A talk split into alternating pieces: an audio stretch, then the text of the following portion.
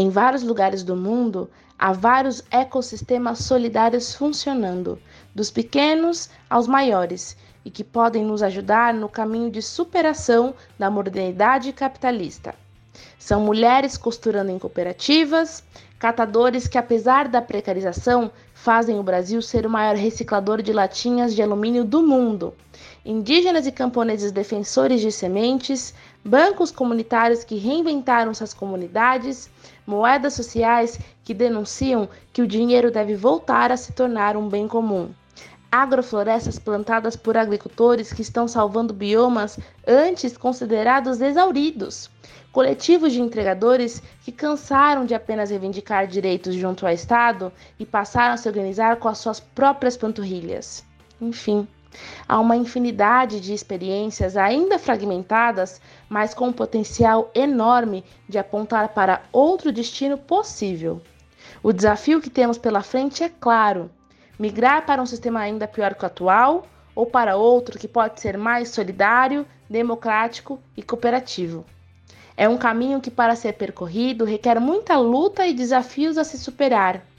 E uma das coisas que pode nos ajudar a rumar para um futuro melhor que o presente é juntar, reverberar e criar coesão entre essas sementes de esperança que já se organizam no aqui e agora de modos alternativos ao capitalismo.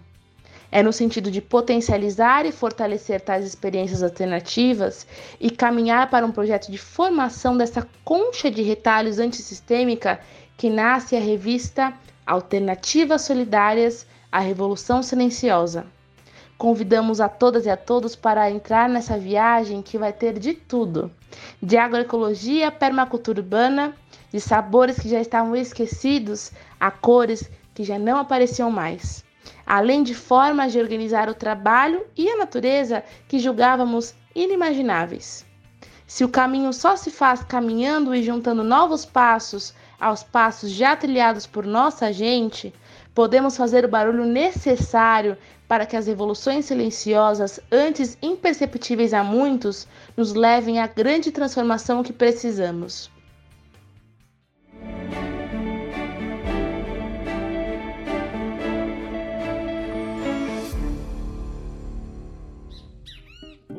Alvorada, período vespertino, noturno ou boa insônia. Para você que não dorme com o governo Bolsonaro, estamos aqui na nossa bolha solidária, que hoje está recheada de convidados. A nossa bolha solidária do nosso Vozes Livres, videocast e podcast feito em parceria entre a Fundação Lauro Campos e Marielle Franco e a Rede Livres. Estamos mais uma vez aqui para dar espaço, reverberar é, as vozes que já gritam, já defendem outra economia possível. E hoje é um dia muito especial, para variar, todo dia que tem Vozes Livres é especial, mas hoje a gente faz o um podcast de lançamento de uma grande revista, aí, uma publicação que nós, lutadores e militantes aí da economia solidária, conseguimos colocar aí na praça, que é a revista Alternativas Solidárias, a Revolução Silenciosa. E aí a gente tem três pessoas que, além de manjar muito desse debate aí da economia solidária, escreveram para a revista. Então, tanto para a revista 1 quanto a revista 2 que está saindo, a gente vai ter nossos aí escritores, e no caso escritora também, porque a Nelsa está de volta. Vou começar por ela aí. Nelsa, bem-vinda. Para quem não te ouviu ainda, é, se apresenta de novo, fala quem você é e que bom ter você aqui. Então, Guilherme, obrigado pelo convite. Está sendo tão bom a gente fazer essa conversa, né? E acho que é esse jeito que a gente vai construindo consciência também. Eu sou a Nelsa, só que falo aqui de Porto Alegre. Sou diretora-presidente da Justa Trama. Sou uma militante da economia solidária há mais de 25 anos. Então, eu já tive minha vivência aí no mundo do, da exploração do trabalho, já trabalhei carteira assinada, já trabalhei por conta e, assim, me realiza muito de estar na economia solidária porque é um jeito que a gente encontrou de sobreviver, mas é, sobretudo, um, um, um, um outro modelo que a gente está construindo, né? Tanto na questão das relações de trabalho, mas sobretudo da justiça social, de produzir algo bom que defenda o planeta, que defenda as pessoas. Então, eu tô aí, né? Justa Trama há 17 anos que a gente construiu, né? E, mas estou também numa cooperativa mais antiga, a Cooperativa Univense tem 25 anos. Esse ano a gente está fazendo 25 anos, uma cooperativa de mulheres costureiras aqui da comunidade, né, e que tem, é, a partir desse trabalho, né, de articulação do território, a gente está aí com uma escolinha de educação infantil com a cooperativa Nova Geração, e a gente tem também o nosso banco comunitário, que é o banco Justa Troca daqui. E afora isso também, nessa articulação mais nacional, né, tô na, sou secretária-geral da Unisol Brasil e também coordeno a Unisol aqui no Rio Grande do Sul. É isso. Bacana, Nelson, para quem quiser saber mais aí sobre a Justa Trama, a Nelson já teve conosco aí no episódio 2 do Vozes Livres, assim como a gente aqui do Livres que faz uma cadeia solidária na alimentação desde a semente até a entrega, a Nelson faz, a, realiza junto com todas as cooperativas aí, as iniciativas solidárias da Justa Trama, uma cadeia solidária da semente até o seu guarda-roupa. Então, se o seu closet puder ficar mais solidário, uma boa forma de fazer isso é visitando a Justatrama e vendo o episódio 2 aqui do Vozes Livres, onde a Nelsa participou. É, agora queria chamar o Adolfo, grande Adolfo Oma, aí, um, uma referência aí da economia solidária para a gente aqui em São Paulo, que também, como a Nelsa escreveu para a revista 1, né, da Alternativas Solidárias que está estreando agora, Adolfo vai sair um texto quentinho aí sobre a Copcente, né? Uma grande iniciativa. Adolfo, se apresenta pessoal, um prazer tê-lo aqui.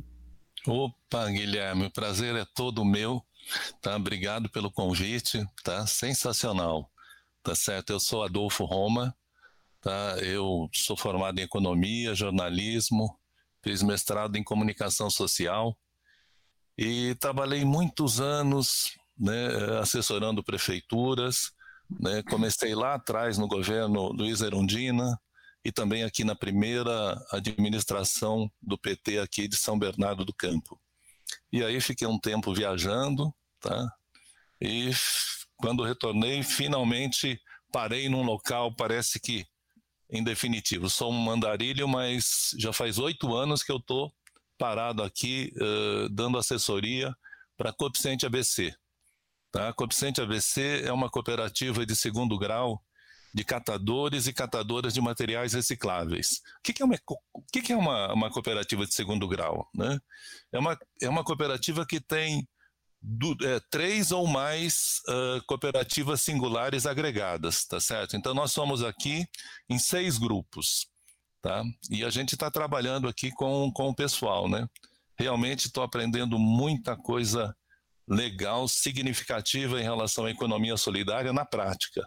Tá? Eu acho que a gente vai estar tá aí ao longo do programa, né, uh, debatendo essa questão. Tá? Valeu mesmo. Boa, Adolfo. Vai, vai. Você e a Nelson vão ter que dar uma assessoria aí para a gente, porque esse negócio de formalização, negócio é complexo, né? A gente aqui do Livres mexe desde a plantação até a entrega, então, meu, para poder encaixar isso formalmente numa cooperativa é um BO. Depois eu vou alugar vocês aí, tá? E aí, agora eu vou chamar o Newton Rodrigues, ele sempre o nosso aí soldado, linha de frente aqui da Baixada, uh, um dos grandes aí pensadores da economia solidária por aqui, vive fazendo artigo para todo lado, né, Newton? Né, Newton? Eu queria te parabenizar aí pelo primeiro texto de abertura que foi da revista On aí, o Socialismo Autogestionário, e queria te agradecer por estar aqui de novo aí. Bem-vindo novamente, meu. Bacana, Guilherme. É, Para mim é um prazer imenso estar com o Adolfo, com a Nelsa, contigo. Eu sou extensionista, é, zootecnista de formação, extensionista da Secretaria de Agricultura do Estado de São Paulo, trabalho assessorando indígenas, pescadores artesanais, agricultores familiares. Esse é meu trabalho que eu desenvolvo há muitos anos. E entre 1989 e 1996, eu me afastei da Secretaria Estadual da Agricultura e integrei os governos do, do PT na, na Baixada, em Santos, né? da Thelma de Souza, do Davi Capistrano, e fiquei seis anos é, atuando. E foi nesse período, né, em 1990, quando caiu o Muro de Berlim, é, que apesar de não termos relação com aquilo, era a única referência que tínhamos né, de socialismo. Quando Paul Singer... defender socialismo nessa época? É, pois é, e, é, mas é interessante porque é, ainda assim, é, apesar de não termos relação com aquilo, com a estatização de tudo, com o tolimento das liberdades individuais, ainda assim se, se, nos sentimos um vazio. Né? O que, que fica no lugar? Foi quando Paul Singer falou, não, existe o socialismo autogestionário, que nós vamos chamar de economia solidária. E, e daí o meu, a minha vida muda e o meu agradecimento ao professor Paul Singer é eterno, é, por trazer para um militante e também para o conjunto de militantes de esquerda é, um socialismo possível e que se constrói no cotidiano. Muito bacana, Newton. Com certeza, né? A queda do muro não foi para melhor, foi para pior. Se fosse isso, o neoliberalismo não estava aí ainda é, hegemônico né, no sistema. Ah, mas aí, para quem gosta de estudar e gostou dessa ideia do socialismo autogestionário, o podcast é para isso também. Consultem lá para escutar o Newton no episódio 7, Paul Singer e o socialismo autogestionário. Foi um senhor debate esse aí, teve Gil Esteves também, então fica a referência aí para todos que quiserem acompanhar os episódios do Vozes Livres. Agora, Vamos para o que interessa aí, pessoal. Queria fazer uma primeira rodada de vocês falarem um pouco como foi escrever para a revista, falar um pouco sobre o texto que vocês fizeram. Começando pela Nelsa, que trouxe essa questão do desenvolvimento local, né? A gente trabalha vários eixos na revista, eixo mais teórico e conceitual, uma parte para redes é, e, e alternativas de desenvolvimento, né? E, sem dúvida, o primeiro texto que eu pensei a gente, como coletivo editorial, foi a Nelson. A Nelson, porque a Justatrama é um negócio que está em todo lugar, é onipresente, aí ao mesmo tempo está desenvolvendo cada local, né? Não é essa economia de escala e capitalista que fica tudo o excedente no lugar só. Fala aí, Nelson, como é que foi o texto? Fala um pouco sobre o texto e participar aí da revista, como é que foi? Eu gostaria de começar falando de uma, um outro aspecto agora, Guilherme, porque a gente está muito feliz hoje Hoje foi o dia que a gente entregou 120 cestas para uma comunidade aqui de mil moradores, de mil famílias, mas a gente tem cadastrado 300 que estão numa situação muito muito difícil, muito triste, assim, as pessoas chegam pra gente e falam assim, pô, eu não queria estar tá aqui pegando, sabe que eu me sinto até mal de estar aqui buscando isso, eu quero é trabalhar, eu quero trabalhar. É tão bom a gente ter as coisas a partir de um, de um trabalho que a gente esteja fazendo. E, e muitos, sabe, muitos que estavam na fila hoje para buscar essa cesta básica uh, no, pararam, sabe, muito para agradecer, porque realmente tem uma ausência total do governo federal, do governo estadual e do governo municipal. Uma ausência total, sabe, é o que está acontecendo com o povo é algo muito indignante, sabe? Porque o que a gente tem que fazer é buscar parceiros que ajudem a amenizar essa situação. E é assim que a gente está fazendo aqui com o Banco Comunitário, com a cooperativa, buscando parceiros que enxergam o trabalho, a seriedade do trabalho que a gente está fazendo e que a gente consiga chegar a um alimento. E não é qualquer alimento, sabe? Porque também a gente não pode estar tá aí reforçando de novo esse mesmo modelo. A gente entregou duas cestas hoje para eles numa cesta. Mas pelo banco tudo... pela cooperativa Estatrama, é meio é tudo... tudo... É um espaço único, então era o banco e a cooperativa fazendo essa entrega junto, sabe?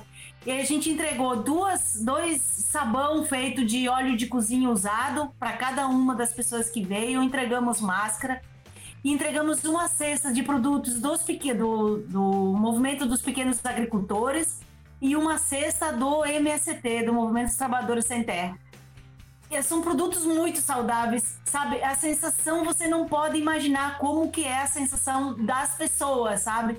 É, é um outro sentimento. Além de, lógico, vir de encontro a uma necessidade que tem de ter alimento, mas de saber, sabe, que é um outro tipo de alimento. Eles têm uma expectativa, a gente consegue entregar isso uma vez por mês. São 160 cestas, a gente entrega 40 num dia e 120 no outro. E a expectativa por essa cesta é fora de série, sabe? A gente já entregou também outros tipos de cesta que vieram de outros parceiros, mas esse dia ele é muito especial. E eles chegam, sabe, uh, Guilherme, Newton e, e Adolfo, eles chegam com aqueles carrinhos de construção civil, ou então eles vêm com aqueles carrinhos um pouco maior, que são aqueles, Newton, que geralmente eles, eles é, acabam recolhendo também os dias, o material mais reciclado, ou as podas dentro da comunidade, e vem em gesto de solidariedade, acaba levando de quatro moradores uma vez só, sabe? Então, sabe, é algo construído que é muito, é muito impactante pra gente que tá aqui direto, assim, na ação direta, na, na comunidade. A reação é lógico que a grande maioria que vem são as mulheres que vêm buscar cestas, porque muitas tocam a sua família sozinhas e são as que mais buscam outras saídas, né? Mas assim, a sensação, a gente entrega a cesta assim, e elas levantam o rosto assim, olham pra gente com um gesto de gratidão tão grande que eu acho que não tem medida, sabe? Não tem medida para isso. E eu acho que é isso, sabe, que a gente está construindo. A solidariedade de classe é o que tem de mais profundo e transformador. Essa, sabe, onde é trabalhador e trabalhadora cuidando de trabalhador e trabalhador, e, no, neste caso, totalmente excluídos, totalmente ignorados e, e totalmente eh, fora de qualquer perspectiva, sabe? E aí a gente, eh, eu falo um pouco isso no artigo também, a gente está vivendo um período tão difícil quanto é esse período da pandemia e a gente vê pessoas enriquecendo com isso. E aí eu tô num, eu tô num lugar que é na confecção e é uma coisa extraordinária que aconteceu nesse período da pandemia. Nós estava conversando isso hoje na cooperativa. Teve um momento que os tecidos sumiram. Assim, do nada os tecidos sumiram, sabe, do mercado. Agora voltaram, Guilherme, simplesmente multiplicado por dois aquele valor que tinha em outro momento. Então, é sempre a mesma coisa, né? O capitalismo faz sempre a mesma coisa. Ele dá uma sumida do produto e depois ele vem com um preço o dobro maior. Isso não quer dizer, né, Adolfo, que pagaram melhor os trabalhadores, por isso que esses produtos sumiram. É porque exatamente no ranking mundial tem 600 bilionários que entraram nesse rol dos bilionários no mundo exatamente nesse período da pandemia. Então, enquanto a gente, como classe, a gente está aí cuidando dos outros trabalhadores, cuidando dos, dos que estão caindo na extrema pobreza e na miséria, eles estão aproveitando esse momento como uma oportunidade de enriquecer mais ainda. É, Isso... um atravessador sempre, né, Nelson? É sempre, sabe? Sempre vendo uma oportunidade de fazer o que o capitalismo sabe fazer, é centrar a riqueza na mão de poucos. E a economia solidária, ela vem exatamente em contramão a isso, né, Newton? Por isso que ele é algo encantador, que quando, quando a gente é, entra nisso, a gente não sai mais, né? Porque ele exatamente desmistifica isso do sistema capitalista. É possível um outro modelo. É possível esse outro modelo, um modelo que ele distribua a renda, onde o ganho, a gente está ali num coletivo, não tem alguém tentando ver como é que vai se dar melhor em cima do outro, não vai ter não vai estar competindo para ter uma promoção dentro do seu local de trabalho. É construir coletivamente. Então, esse, esse processo que é a economia solidária, que a gente tanto fala que é uma estratégia de desenvolvimento, ela devia ser abraçada de uma forma muito mais. É, muito mais, com muito mais ousadia por toda a esquerda brasileira, por toda a esquerda mundial, porque ele é um modelo de desenvolvimento a gente, a gente acaba deixando de lado palavras que muitas vezes é, acaba se usando nos nossos discursos, sabe? Ah, o crescimento, o PIB. Não, aqui a gente está falando de desenvolvimento. A gente está falando de sociedade justa. A gente está falando de distribuição de renda. A gente está falando de inclusão social. A gente está falando de autogestão, aquela que transforma pessoas que não são mais os mesmos, independente, sabe? Quem passa por um processo de economia solidária não vai ser mais o mesmo, mesmo que ele vá voltar para o mercado capitalista, porque ele vivenciou uma outra forma. E a gente tem. Quantas regiões que vocês estão, então, impactando dessa outra forma de, de gerir a economia? Então, aí nessa construção, a gente tem duas, dois lados que eu gostaria de falar um pouquinho sobre isso. Um é a justa trama, que a gente está em cinco regiões, Guilherme. A gente está nas cinco regiões do Brasil. Então, tá lá no Ceará, onde a gente, onde a gente planta o algodão de forma consorciada, que é muito mais do que orgânico, né?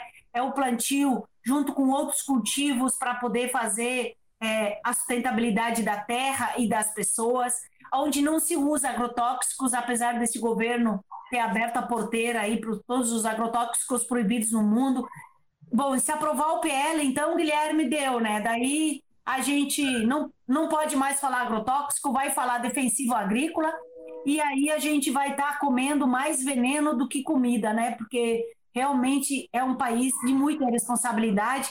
E ainda bem que hoje o ministro pediu demissão, que já vai tarde, já devia ter ido há muito tempo, né? O nosso. O Salles, tá indo embora. É, o ministro do. Nosso não, né? Do Bolsonaro, aí, o ministro do, do Meio Ambiente. Um, um, delinquente é menos no governo, não? Isso é, é importante. Isso. Faltam de... milhares agora. agora tem... Tantos, né? um delinquente. Mas esse delinquente era terrível, né? É, é. envolvido com madeira, é uma coisa terrível. É, um assassinato de indígena, terrível. E esse que falou de abrir a porteira né, para os venenos, e foi o que o governo também acabou fazendo. É, então, a gente faz esse processo lá no Ceará e no Mato Grosso do Sul. Inclusive, hoje, quando o pessoal veio entregar as cestas aqui do MCT, eu falei que o algodão estava vindo de um assentamento, né, o maior assentamento do Brasil, é o assentamento Itamaraty, em Ponta Porã, o assentamento Itamaraty, e lá a gente planta o algodão na cor rubi, que já nasce dessa cor. Então, todo o processo de cuidado que a gente tem para não usar uh, uh, os agrotóxicos que são tão nocivos, a gente trabalha com a planta NIM, do NIM, que a gente acaba fazendo um caldo para jogar nas plantas. Se trabalha todo um processo de cuidado para, de fato, não usar agrotóxico. Então, a gente tem a certificação por muito tempo a gente ficou sem a certificação do IBD, porque é, ai, parece que não nos cabe isso, né? A gente pagar alguém para dizer que o que tu tá fazendo é certo. É isso, a certificação, ela é tu pagar alguém para que ele diga que o que tu tá fazendo é certo. Então, a gente resistiu muito. Depois, como também o algodão começou a sair um pouco do país, precisava que fosse certificado também por uma entidade oficial. Hoje ele está pelo IBD, mas a gente se assumiu como agroecológico sempre desde o começo, né?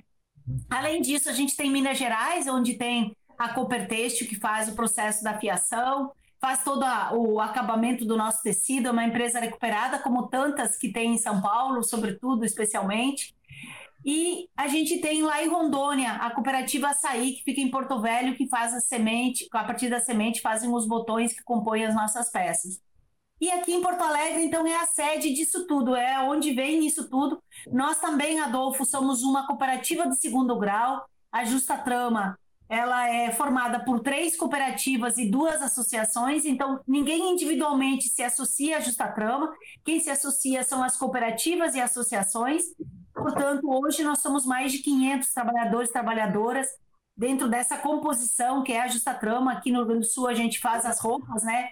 A gente cria, a gente busca designer, a gente faz a malha, agora a gente está fazendo, entrando numa linha também mais artesanal, mas tudo que você imaginar a gente tem aqui, é desde camisa, lençol, vestido, blusa, calça, e ainda a gente tem na parte artesanal, né, de fazer bonecas, a gente tem bichos, tem jogos pedagógicos, e a gente quer muito dizer que dá certo sim, pessoas diferentes, de culturas diferentes, de lugares tão diferentes de frio, de calor, né? Uh, e a gente está aí trabalhando junto, cearense, gaúcho, mato grossense, rondonense, né, mineiro, e a gente pode sim combinar uh, todo esse processo e ter justiça entre cada um de nós. Não tem capitalista aqui, então a gente discute quanto é que deve ser o valor do algodão, a gente discute quanto é que deve ser a confecção de uma peça, a gente discute a quanto que a gente vai vender. E aqui, Guilherme, eu acho que eu não falei da outra vez, a gente acho que essa questão do, do valor justo é algo muito é, é, muito profundo, assim, porque se não se respeitar quem está consumindo, a gente também distancia e de novo a gente vai vender para quem tem muito dinheiro. Quem tem muito dinheiro não precisa de nós, né? Ele já vai para outros lugares, ele já tem o acesso ao que tem de melhor no mercado. Então a gente precisa fazer com que chegue para pessoas como a gente, para trabalhadores, os produtos orgânicos.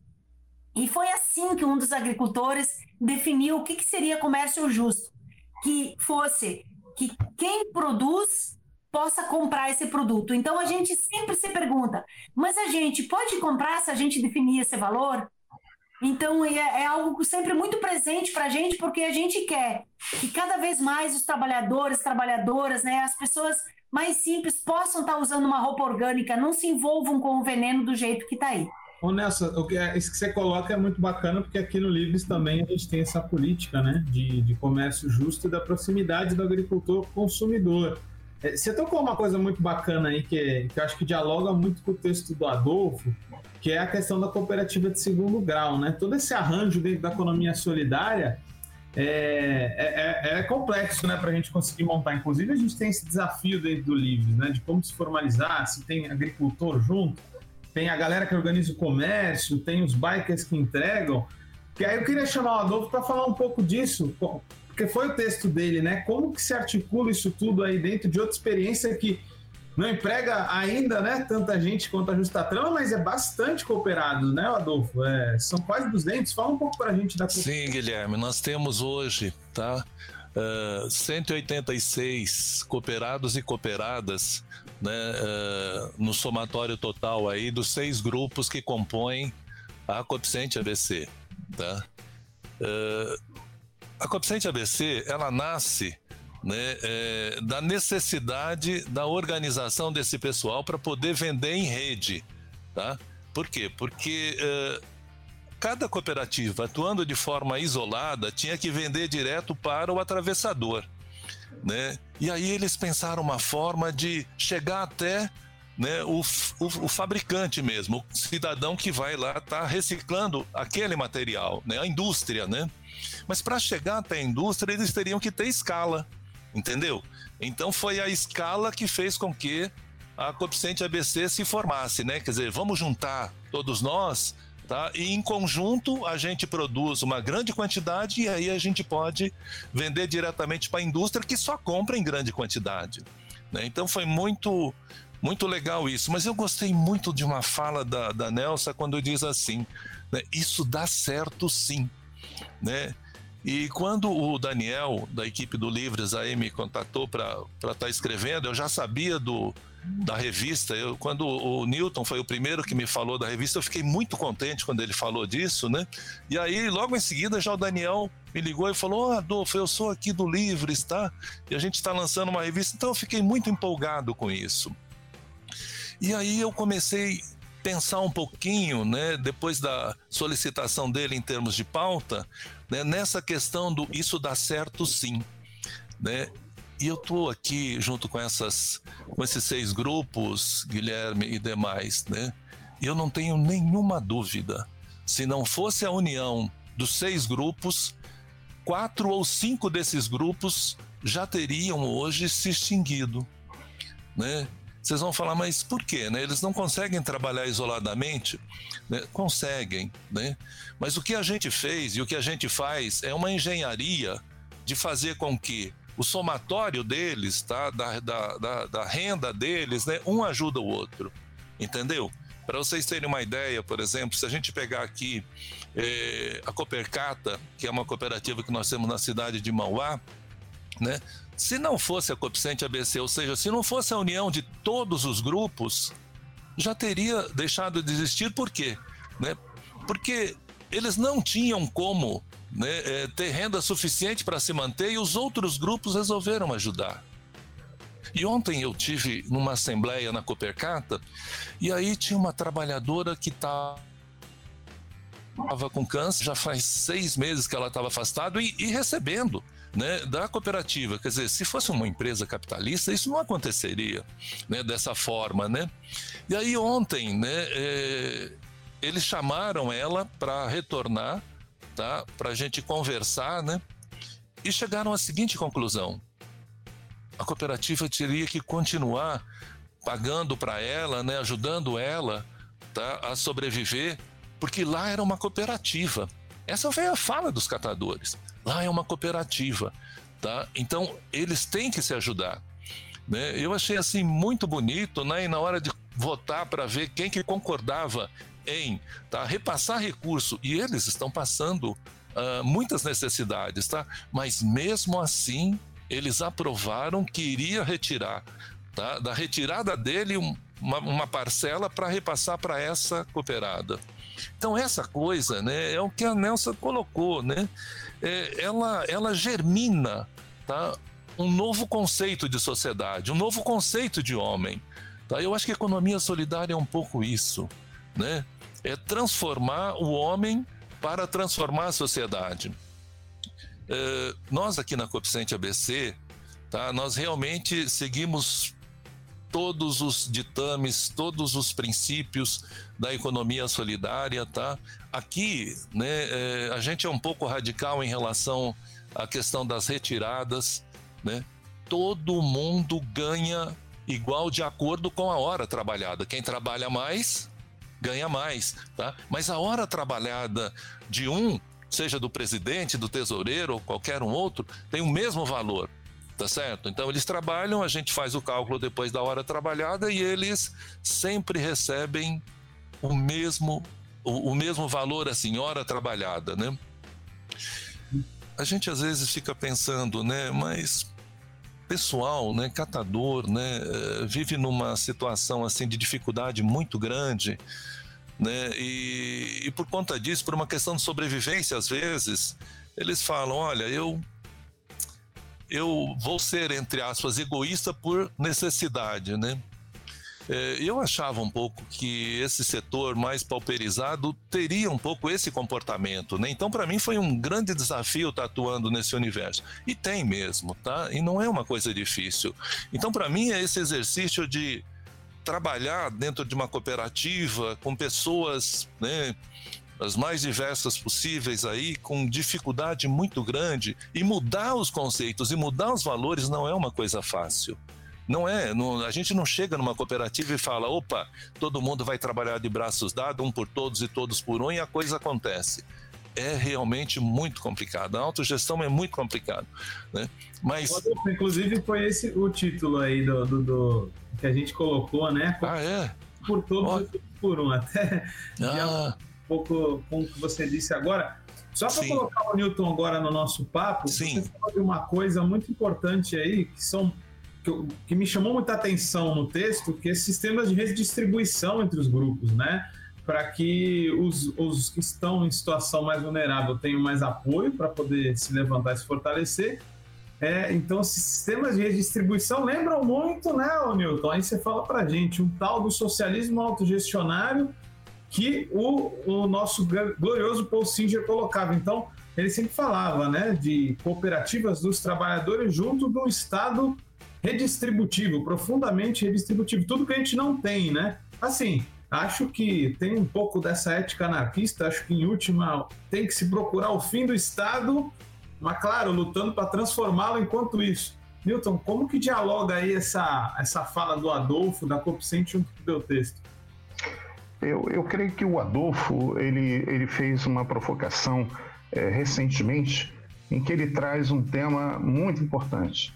É, as experiências da Justa Trama, da Coopcent, são referências, né? O Brasil inteiro. Mas a, a questão é o que o Adolfo nos traz. É, qual sociedade nós queremos construir fundamentada na economia solidária, nos princípios e nos valores da economia solidária. Em pegar essas experiências e também entender o papel do Estado. Que Estado queremos? Como se dá o sistema de tributação? É, como nós vamos nos relacionar com a questão financeira, com o financiamento? Então, eu acho que o germe, né, ele está apontado.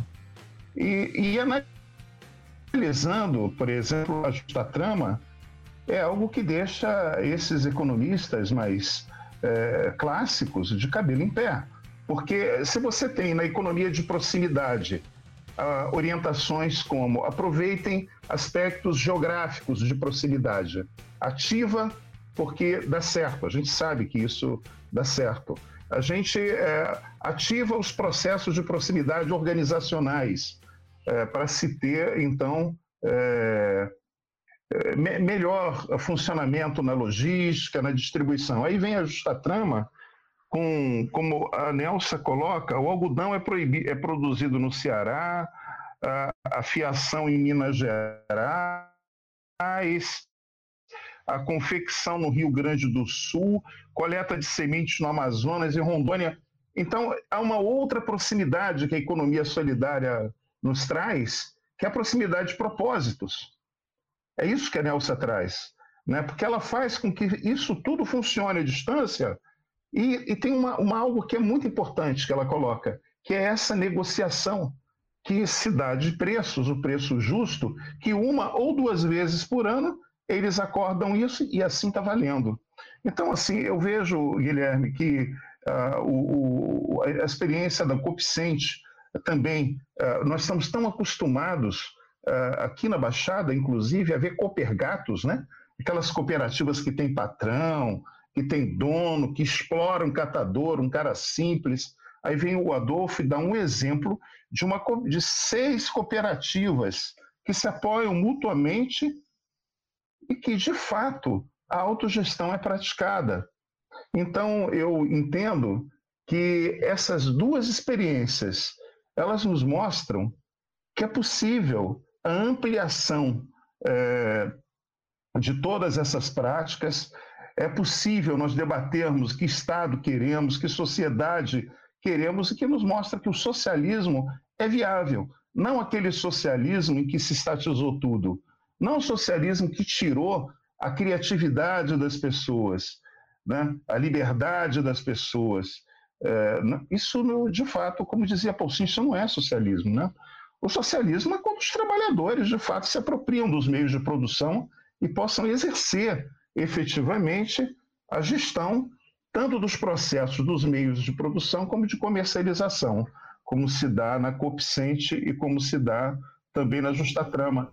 Então, o que eu posso dizer é a, a frase inicial da, da, da Nelsa, que o Adolfo resgata, de que isso é possível, de que é viável. E o que é viável é a gente construir uma outra sociedade, né? uma, uma sociedade socialista, de fato. E, e uma coisa muito importante que vejo, Guilherme, é que nesse processo, conduzindo aqui na Baixada e no estado de São Paulo já, já não são mais as pessoas de cabelo branco que estão conduzindo, os vacinados, né?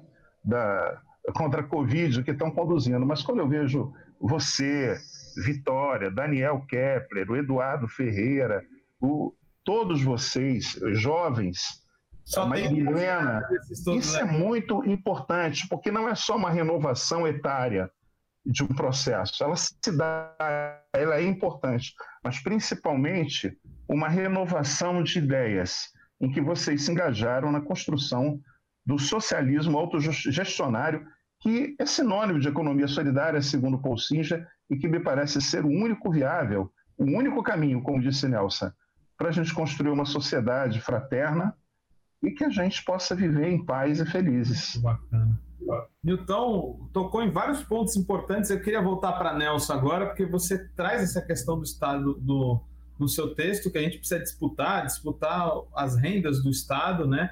disputar os tributos, os impostos que eu não acho que a gente tem um estado mínimo não, a gente tem um estado gigante, mas gigante para os de cima, né? Só ver como que ele redistribui aí a, os impostos. A Nelsa e tanto o Adolfo, queria trazer vocês dois para um, um tema que vocês abordam mais superficialmente, né? Acho que temos que lutar pelo Estado, só que isso tem a ver também com gestão pública, né? Vocês muitas vezes falam que tem problemas né, da gestão pública junto com a economia solidária. Onde que vai a fronteira aí da boa gestão pública que não interfere na questão da autogestão, Nelson? E, e Adolfo, queria que vocês comentassem um pouco disso. Olha, na economia, não tem quem não tenha participado da economia solidária e que não tenha ouvido discursos acalorados, Guilherme, afirmando o seguinte: nós precisamos de política pública, não adianta as políticas de governo. Aí, uh, e vai, às vezes tem coisas que eu acho que a gente vai repetindo, porque vai repetindo. Mas eu acho que tem horas que ela faz você cair, sabe, na real, e perceber que a gente precisa das duas coisas. A gente precisa das duas coisas, realmente, assim, para a gente poder avançar. E, e, eu acho que se criou muito na sociedade. É lógico que o Adolfo está aí o dia a dia com os catadores, eu estou com outros trabalhadores, com os catadores também. o pessoal não gosta de falar de política, né, Adolfo? Não gosta Verdade. de falar de política. É, ah, não, não vamos falar disso, vamos mudar de outro. Como se a política. Aliás, o sistema capitalista ele faz com que a gente não fale sobre isso. Exatamente porque é mais fácil depois de dominar, né? E, na verdade, eu acho que a gente tem um papel de desmistificar isso. Porque o dinheiro público, ele vem de um pedacinho de cada um, sabe? Cada coisa que se compra no mercado, cada, cada ato que a gente tem, ele gera o dinheiro que é o dinheiro público, que é o dinheiro que vai para os impostos. E aí, é, eu, teve um ano que a gente fez muito esse debate aqui no Estado, sabe, na economia solidária. Como que pode a gente dar todo esse dinheiro que vai para um lugar e depois a gente escolhe os piores para administrarem esse dinheiro? Sabe? E a gente não quer ouvir falar disso. Quem é que pega uma parte do seu dinheiro dá para alguém, não quer falar sobre esse assunto e dá para os piores administrarem, sabe? Ô Nelson, é que você fala, antes a gente falava em plutocracia, né? O governo dos ricos, agora é pior ainda, né? A caxtocracia, é o governo dos piores. O Bolsonaro inovou é. até nisso, né? É, escolhe os piores. Então, é, é, exatamente assim, é um assunto que a gente tem que conversar sobre isso. É importante conversar sobre isso. E aí, nisso que você fala, Guilherme, da política pública, eu tive, assim, eu acho que foi um presente para minha vida, sabe? Eu participei quatro anos da gestão do governo de estado aqui do Rio Grande do Sul, do governo Tarso Genro, de 2011 a 2014. Algo que para mim sempre foi muito. Não, jamais você iria ver na minha perspectiva de um dia fazer esse fazer isso. Depois, quando acabou, inclusive o Paul Singer me convidou para fazer parte da Senais. Eu disse: não, meu papel já foi do, da, da, gestão, né? Da gestão da política pública. Mas eu quero dizer que foi uma experiência muito marcante. Porque o que, que a gente fez aqui? A gente incorporou exatamente esse conceito, sabe, de construir política pública. O Nilton sabe, né? Porque a gente está também no livro que eu escrevi, todas as leis que nós temos aqui no Rio Grande do Sul. Isso é política pública. Política pública a gente transformar ela em lei.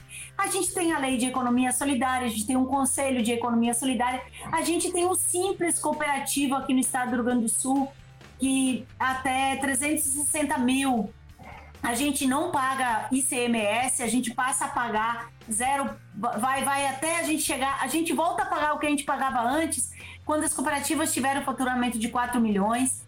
E aí tem que pagar imposto mesmo, né, gente? Porque é isso, a gente acredita que isso é, é uma forma de democratizar também a questão da sociedade, do, do, do dinheiro, né?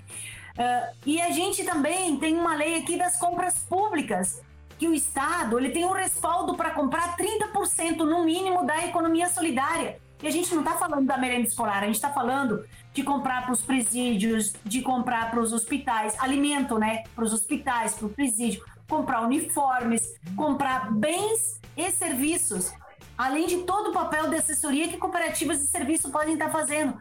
Nossa, vocês imaginam, gente, se nós tivesse 5% das compras públicas do município onde a gente está, do estado, da nacional, então, Imagina. meu Deus do céu. E, e a gente poder avançar nesse sentido. Então, aqui nós temos política pública, mas não temos governo que, que respeite isso.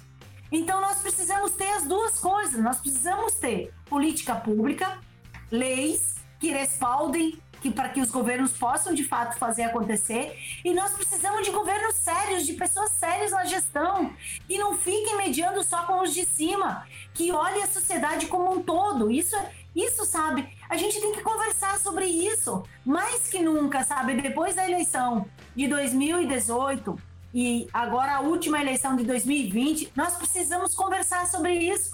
Adolfo, é tão difícil conversar sobre isso, né, dentro das nossas cooperativas, porque parece sempre que alguém está querendo uh, alguma coisa com esse debate. Mas nós queremos alguma coisa sim, nós queremos muito. Nós queremos ter pessoas sérias na gestão, enquanto a gente não, não criar um outro modelo de um outro estado, é esse que a gente tem, então nós precisamos ter gente séria na gestão, nós precisamos de leis, nós precisamos de governantes identificados com a economia solidária. Se nós já conseguimos fazer, até o, o, o Newton, na última conversa, né, ele falava do que eu citei, né, o tanto que nós crescemos tendo uma Senais, mesmo sendo uma Senais que não era de uma, uma, grande frente dentro de governo, era uma secretaria, não era nem um ministério, apesar que a gente lutou muito, né, Nilton, para ser um ministério, mas era uma secretaria. Nossa, a gente avançou o número de empreendimentos enormemente pelo Brasil. Mas então imagina quando a gente puder avançar mais ainda, eu acho que não poderia ter nenhuma instância de governos de esquerda que não tivessem a economia solidária com muita ousadia dentro do seu governo. Porque isso é promover desenvolvimento, é promover distribuição de renda, é promover, é promover, sabe, as pessoas na inclusão de uma outra sociedade, de um outro modelo, olhar o, o, mundo do trabalho de outra forma, porque isso que o Adolfo traz aqui, eu também escrevi isso num outro artigo, sabe? O que, que é uma sociedade onde a gente ganha igual por horas trabalhadas? Por que, que um advogado ele precisa ganhar 20 vezes ou 100 vezes mais que um catador? se são trabalhos tão importantes quanto é o tempo que ficou sentado num banco escolar, mas as oportunidades foram as mesmas. De fato, todo catador tem oportunidade de poder ter essa possibilidade de estudar, de estar num banco de escola. Sabe, eu acho que tem tanta coisa, Guilherme, para conversar, tanta coisa para a gente discutir, mas com certeza essa da política pública é algo muito encantador da gente conversar porque a gente precisa fazer isso muito na economia solidária, muito. Com certeza, precisamos da expansão é. das públicas que se estruturem, né, Adolfo? Comenta um pouco. Sem dúvida, eu concordo gênero, número e grau com o que a Nelsa falou. Tá? Uh, lamentavelmente, nós temos aí mesmo prefeituras que têm tendência à esquerda que ainda não entendeu o próprio papel. Né? Eu atuei lá atrás no governo Erundina, tá? Uh, e a gente né, sabe que não é muito fácil a gente pender uma administração, às vezes, para o lado esquerdo por conta de uma série de burocracias que a gente tem que acabar respeitando. Mas se a gente tiver um pouquinho só de capacidade, a gente pode fazer isso. Né? Você vê, no caso dos catadores, né, nós temos aí uma política nacional de resíduos sólidos que determina, determina, tá? No artigo 36 ali, a questão da contratação das cooperativas de catadores, por quê? Porque eles estão fazendo um serviço que é dever do poder público fazer. Na medida que quem faz são eles, eles têm que receber por isso e tem que ser contratado por isso. Mas você tem dificuldade até para convencer muitas vezes as administrações que têm tendência à esquerda. Né? Então, essa questão de, de gestor público, né, não muito preparado que a Nelson coloca, eu acho que a gente precisa criar um conceito para isso. A gente precisa ver né, em outros países, e aí eu coloco um desafio, Guilherme, né, para vocês aí do Livres, né, tá, tá vendo nesses países que tem grande quantidade de cooperativas, né, que efeito isso traz para a sociedade. Vocês, para terem uma ideia da, do como eu vejo isso com uma importância muito grande, eu cheguei a traduzir outro dia um texto uh, uh, do finlandês para o português, tá certo? Tá? O que, que eu fiz? Né? Por, por meio do Google, né? Uh, Google Tradutor. Por quê? Porque eu tô vendo que tem alguma coisa diferente lá na Finlândia, tá? Eh, lá a gente pega rótulos do tipo: a Finlândia tem a melhor educação do mundo, tem a melhor democracia do mundo, tem a melhor uh, uh, desconcentração de renda do mundo, tem a melhor, tem a melhor, alguma coisa acontece, né? Eu, eu estudei muito essa questão, minha atuação muito foi na área da educação, eu participei de duas comissões nacionais de educação, uma delas com a presidência do, do Paulo Freire, né? E lá atrás a gente já procurava tentar descobrir né, de que forma a gente pode construir um processo educativo revolucionário. E a gente vai, ao ver assim, essas experiências desses países nórdicos, a gente percebe que a educação, claro, tem condição, muitas vezes, de transformar a realidade, mas a realidade transforma muito mais a educação. Então, na Finlândia, por exemplo, tá, uh, tem um dado aí que 7 milhões de pessoas participam de cooperativas. 7 milhões, mas a população é 5 milhões e meio. Opa, Peraí. Então, tem pessoas que participam de duas ou mais cooperativas. Né? Então, esse pensar coletivo deles, tá? essa visão que eles têm, tá? veio de algum lugar. Então, essa educação que a gente vê lá mais solidária, mais humana, mais, mais participativa, tá? e nesse texto que eu traduzi, né, é, de, uma, de uma pesquisadora em cooperativismo, uma das maiores autoridades do país em cooperativismo, caracteriza um pouco esse aspecto, tá certo? Então eu acho que a gente precisa ver isso. Em relação às compras públicas, Nelson, que você levantou, 10% do PIB, tá? Significa aí o montante das compras públicas hoje, tá? Realmente 5% faz muita diferença, mas as pessoas precisam entender como fazer aí esse uso do recurso, né? A gente precisa dialogar com os tribunais de contas dos municípios, dos estados, da União, para ver de que forma viabilizar isso. Não adianta ficarmos esperando das prefeituras, mesmo aquelas que têm tá, uh, queda para a esquerda, resolver esse problema entendeu? E a gente percebe que são muito mal preparadas as pessoas, não por culpa delas, né? Porque esse pensar é diferente, né? Então a gente tem que estar, tá, uh, nós mesmos, Newton, nós mesmos temos que sair. Né? Duas cooperativas de catadores aqui foram contratadas pelas prefeituras, por quê? Porque o termo de referência e a minuta de contrato foram redigidas pela Copcente. Uma, uma questão assim muito importante, né? É a gente não deixar tá, que o poder público, mesmo aquele poder público de esquerda, né, é, faça né, é, o todo né, nesse processo de implantação da economia solidária. Cabe a nós, Newton, cabe a nós, Neuza, diz, dizer a eles como fazer, tá? Uh, pesquisar sobre esse como fazer, até talvez ousar conversar com o Tribunal de Conta da União, do Estado, né, dos, dos municípios, né, para encontrar alternativa de solução. Né? O grande nó hoje que eu sinto é deixar que o poder público faça por si mesmo, tá? Na maioria das vezes não funciona. Tá? Como eu falei, né, é, é, o termo de referência e a minuta de contrato da contratação nos municípios de Mauá e Ribeirão Pires foi a Copicente que fez. Né? Então, esse tipo também de, de percepção né, a gente precisa ter.